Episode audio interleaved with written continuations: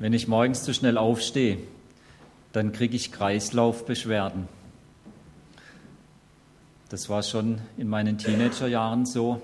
Immer schön langsam über die Bettkante, sonst wird es schwindlig. Weiß nicht, ob Sie das auch kennen? Kreislaufbeschwerden. Es gibt auch geistliche Kreislaufbeschwerden. Und Kreislaufbeschwerden heißt ja, dass dieser Kreislauf irgendwo behindert oder gar unterbrochen ist und dann das ganze System ins Wanken kommt. Ach so, ich sollte hier einen Brief vorlesen, da steht drauf, für Segenskreislauf entdeckende christliche Versammlungen. Mal gucken, was da drin ist.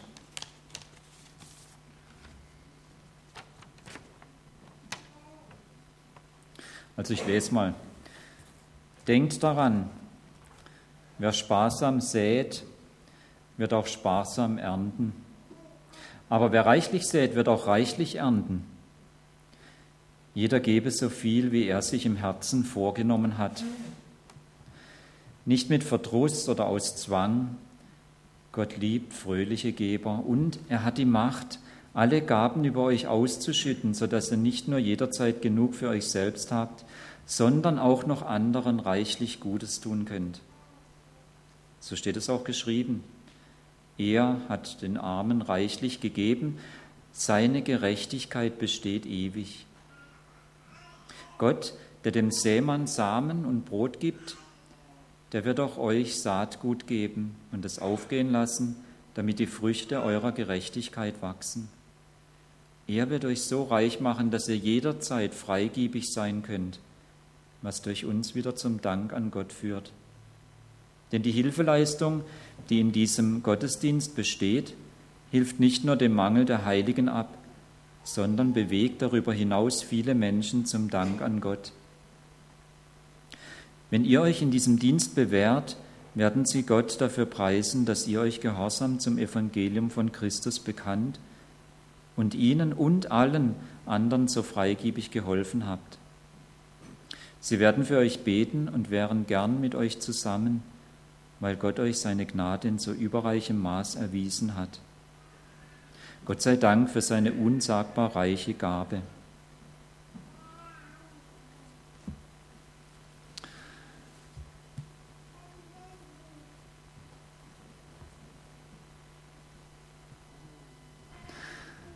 Ich kann das Gemurmel in der Gemeindeversammlung in Korinth fast hören. Ihr auch? Der Brief war ein Ausschnitt aus 2. Korinther 9, wo es um die Geldsammlung für die Gemeinde in Jerusalem geht. Ich kann das Gemurmel fast hören. So eine verrückte Idee. Wie kommt Paulus nur auf so etwas? Geld sammeln für Leute, die am anderen Ende der Welt leben. Für Leute, die keiner kennt für Juden, die uns Nichtjuden sowieso nie leiden konnten. Und das ausgerechnet jetzt, wo die Steuern für Rom schon wieder gestiegen sind. Und das Gemurmel in der Gemeindeversammlung in Korinth verdichtet sich zu einer brennenden Frage. Warum sollten wir freiwillig Geld geben, lieber Bruder Paulus? Nun, weil es den Segenskreislauf fördert. Das neue Leben aus Gott pulsiert auf diese Weise durch den ganzen Leib Christi. Man könnte es auch noch mit anderen Worten fassen. Weil auf dem Geben mehr Segen liegt als auf dem Nehmen. Weil auf dem Geben mehr Segen liegt als auf dem Nehmen,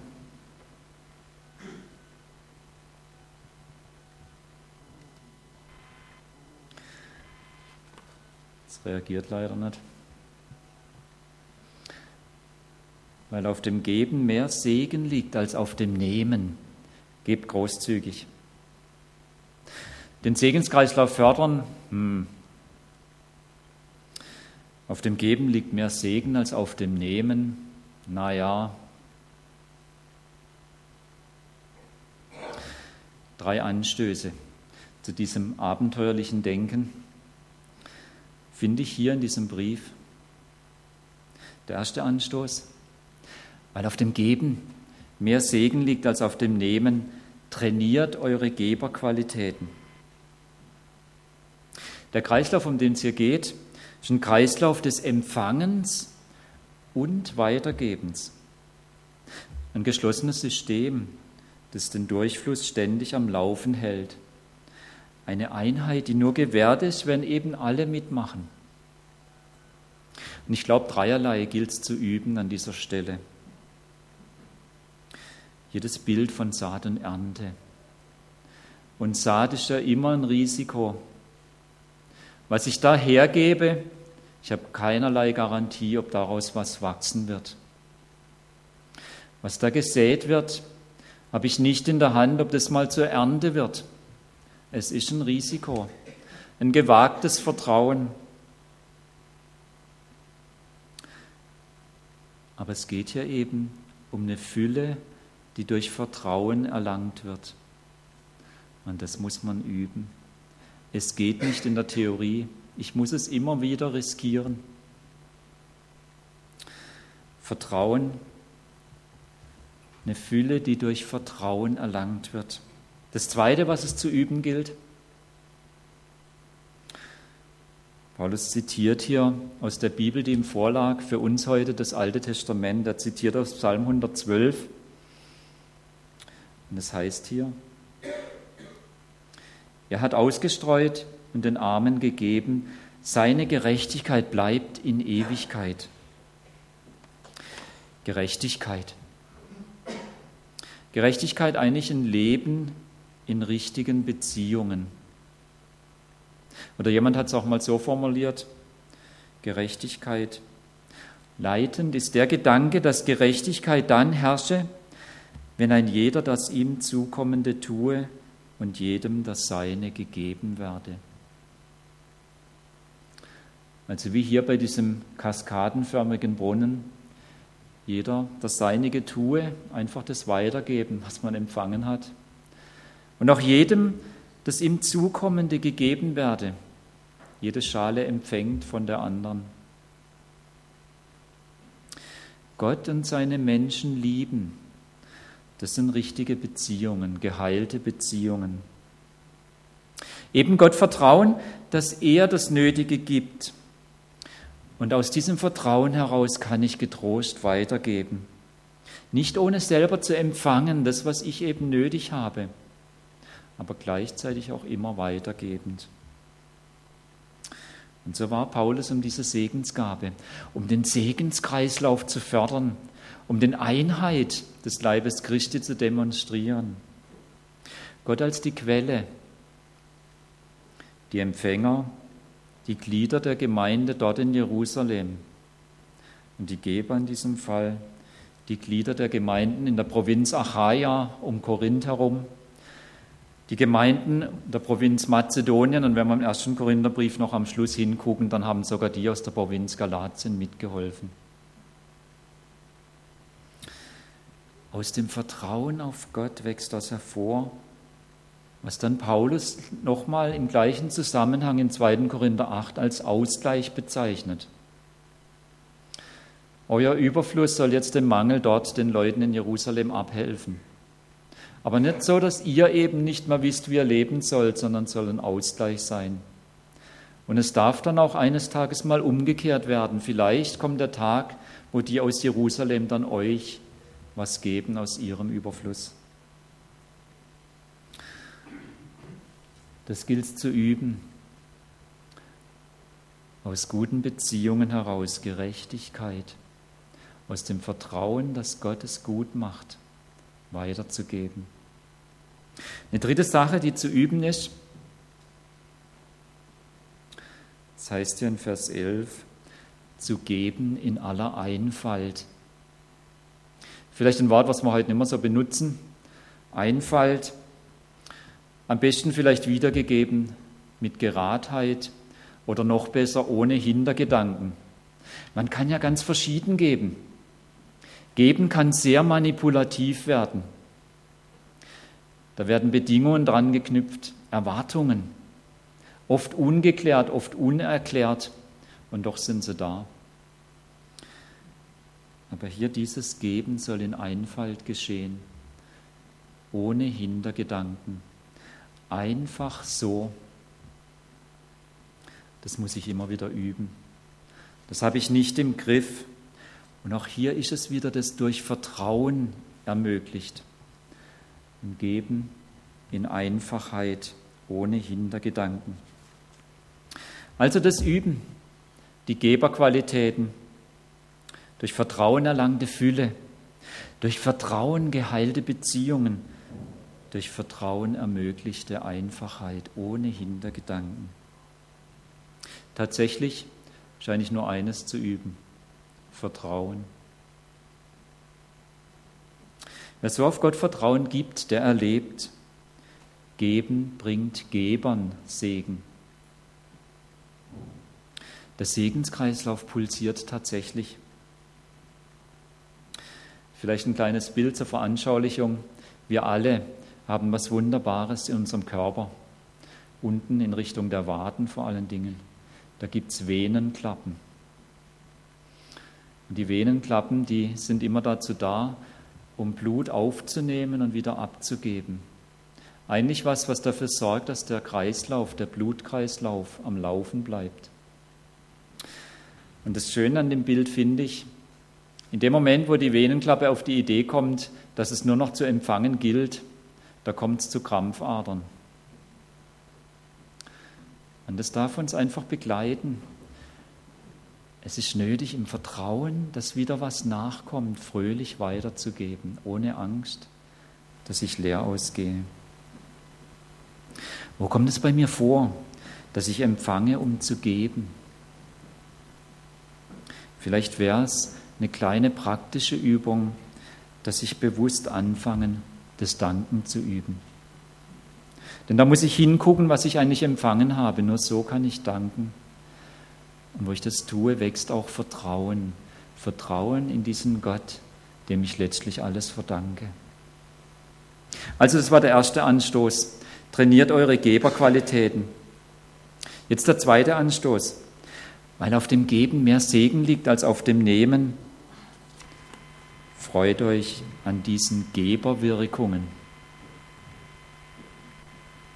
Zwei Geberwirkungen sind in diesem Brief erwähnt. Die eine Wirkung steht in Vers 11 im zweiten Teil. Danksagung bewirkt es durch uns. Uns, das ist wohl an dieser Stelle Paulus und Timotheus zunächst.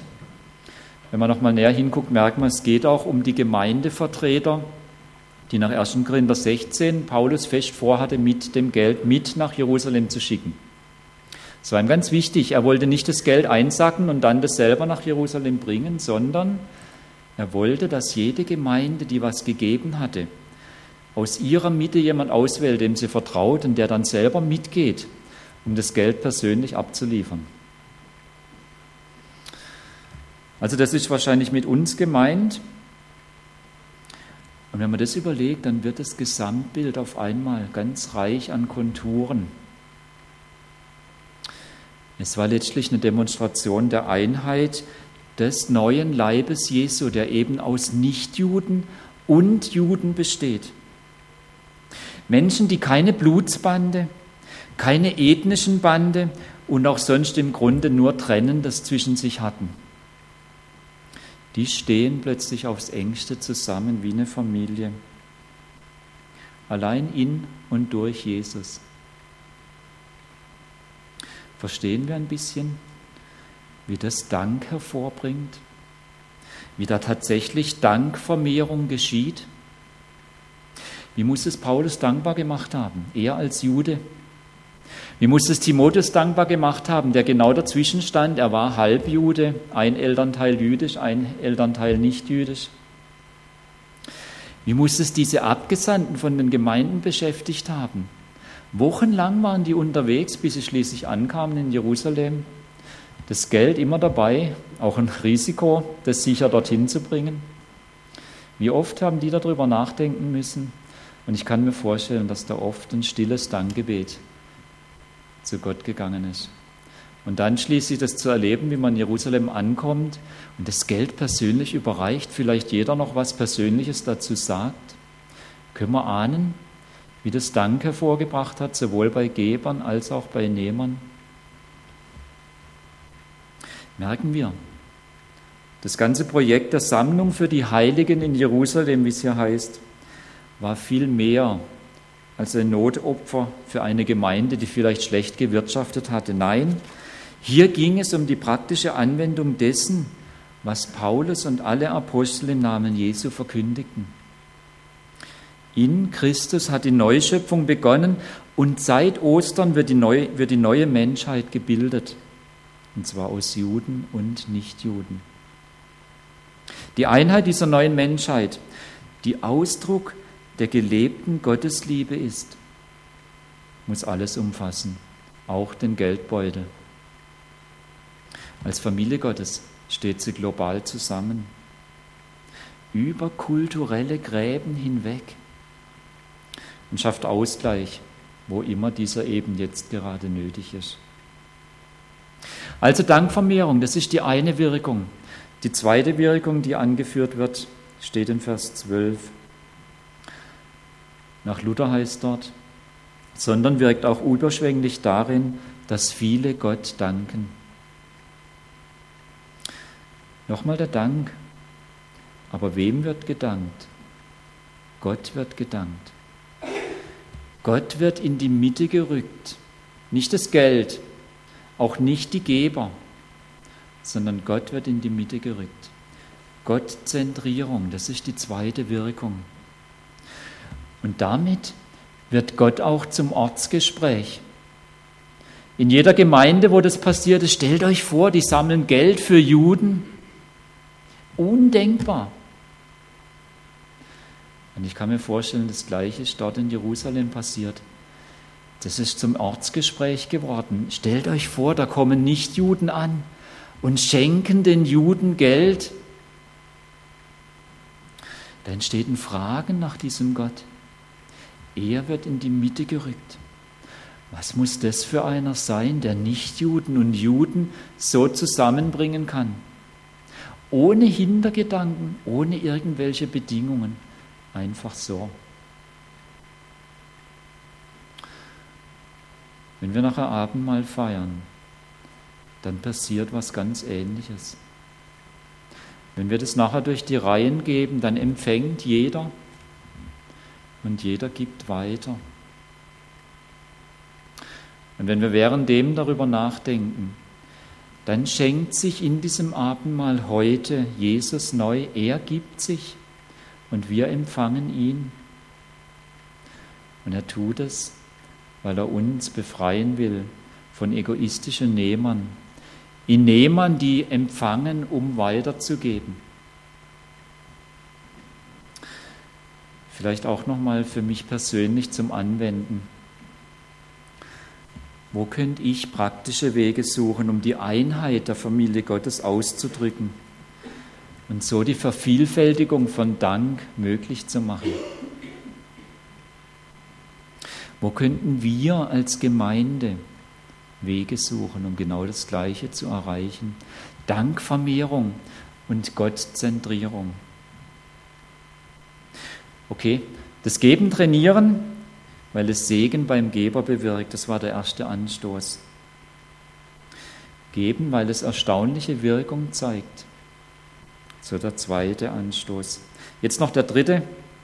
Weil auf dem Geben mehr Segen liegt als auf dem Nehmen, werdet zu Geberverkörperungen.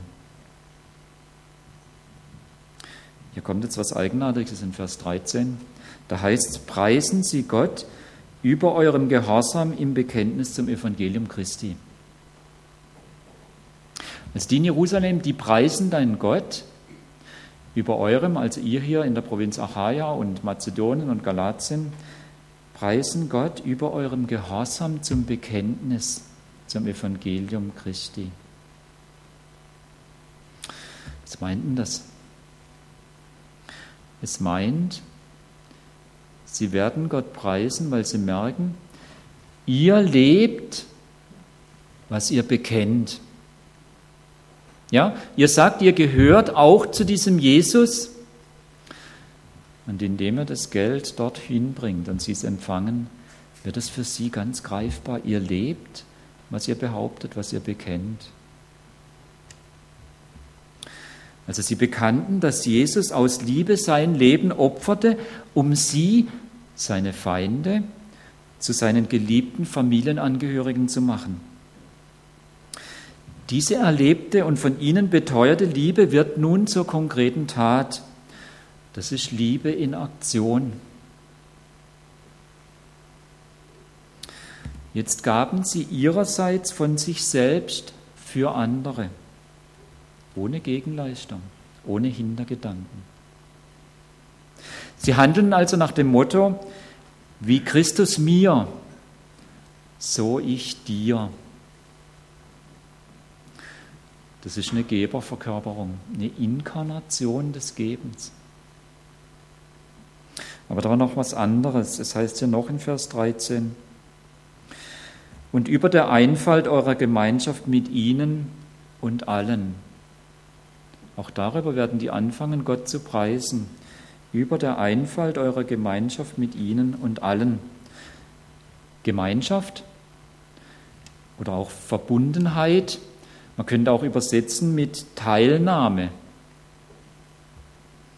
Ich will sagen, mit dieser Geldspende stellen Sie sich in die Gemeinschaft der neuen Menschheit, in die Gemeinschaft der weltweiten Familie Gottes. Dieser wächst aus dem Evangelium Christi, eben aus dem Hineingenommensein in die Gemeinschaft mit dem dreieinigen Gott. Und das ist Glaube. Denn Glaube ist ja nichts anderes als das unerschütterliche Festhalten an der Verbundenheit mit dem dreieinigen Gott. Egal, was auch geschieht, ich halte am Vertrauen an diesen Gott fest, ob es mir gut geht, ob es mir schlecht geht oder auch nicht. Somit ist diese Geldgabe Glaube in Aktion. Wir glauben, dass wir in dem dreieinigen Gott mit euch für Zeit und Ewigkeit zusammengehören. Für diese Familie, die in Ewigkeit zusammenbleiben wird, schaffen wir gerne Ausgleich, auch finanziell. Und dann kommt noch mal was. Geberverkörperung. Es heißt in Vers 14, die in Jerusalem, die sehnen sich nach euch wegen der überschwänglichen Gnade Gottes bei euch. Die möchten gern mit euch zusammen sein. Die möchten euch gern treffen.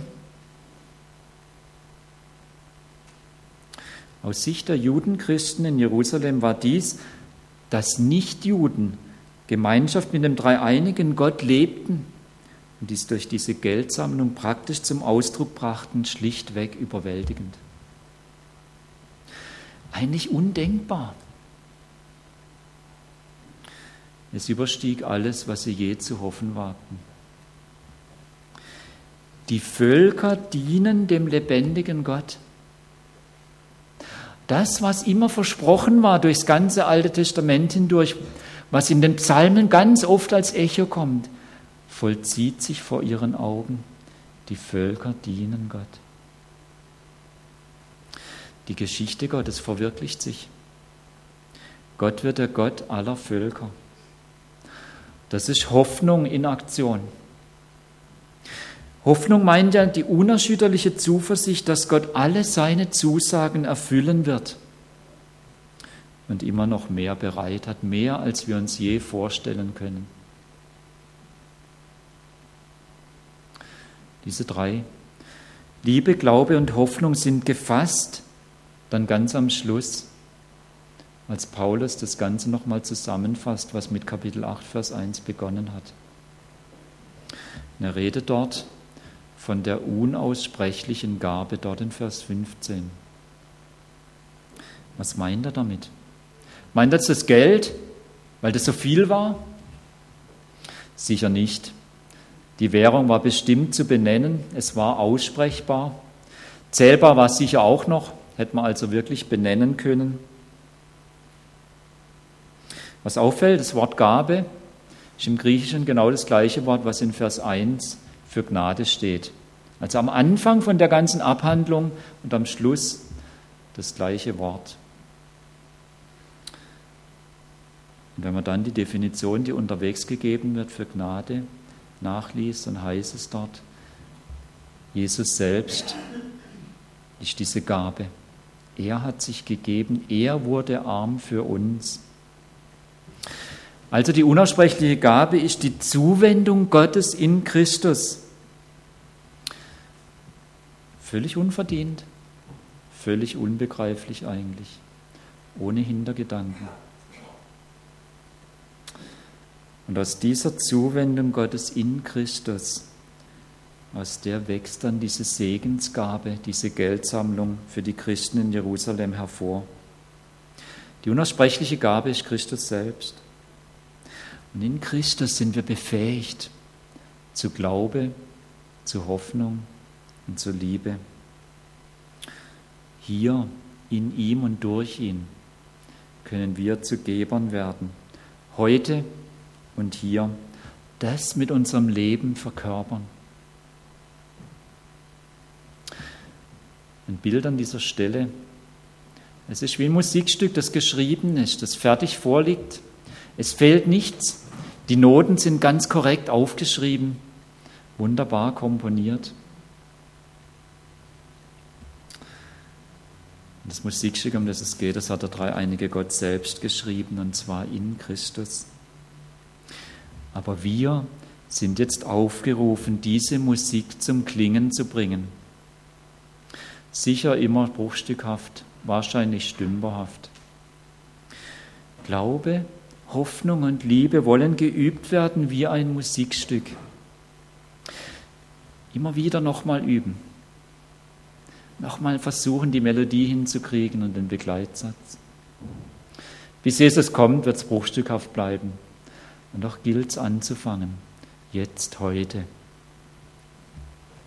Vielleicht kann ich hier die Frage mitnehmen. An welcher Stelle habe ich das Musikstück weggelegt, weil es mir zu schwierig schien oder vielleicht auch angepasst?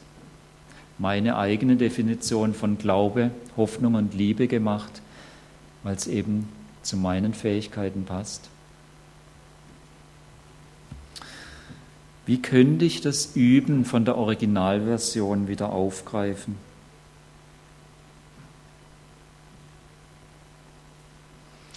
Da gäbe es ganz viel zu bedenken und zu bereden. Vielleicht kommt das Gespräch bei uns ein bisschen in Gang, würde ich mir wünschen. Der Kreislauf des Segens entpuppt sich als Kreislauf der Liebe.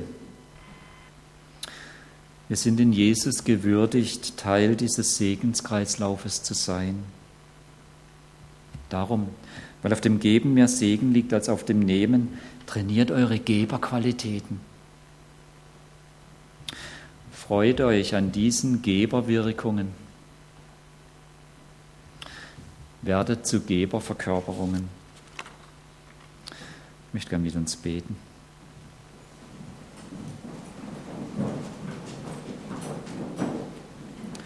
Herr Jesus, so oft bin ich ein Nehmer, der nur an sich selbst denkt. Selbst wenn ich zu dir komme, meine ich oft nur mich selbst. Ich ertappe mich, wie ich dich als meinen Erfüllungsgehilfen missbrauchen will. Bitte vergib mir und hilf mir, ein Geber zu werden. Geist Gottes, Öffne meine Augen für das, was ich allein niemals sehen werde, damit ich sehe, was mit mir so sehr nicht stimmt, dass nur das Kreuz es in Ordnung bringen kann. Und damit ich fühle, was in meinem Herzen so sehr fehlt, dass nur das Evangelium es mir geben kann. Amen.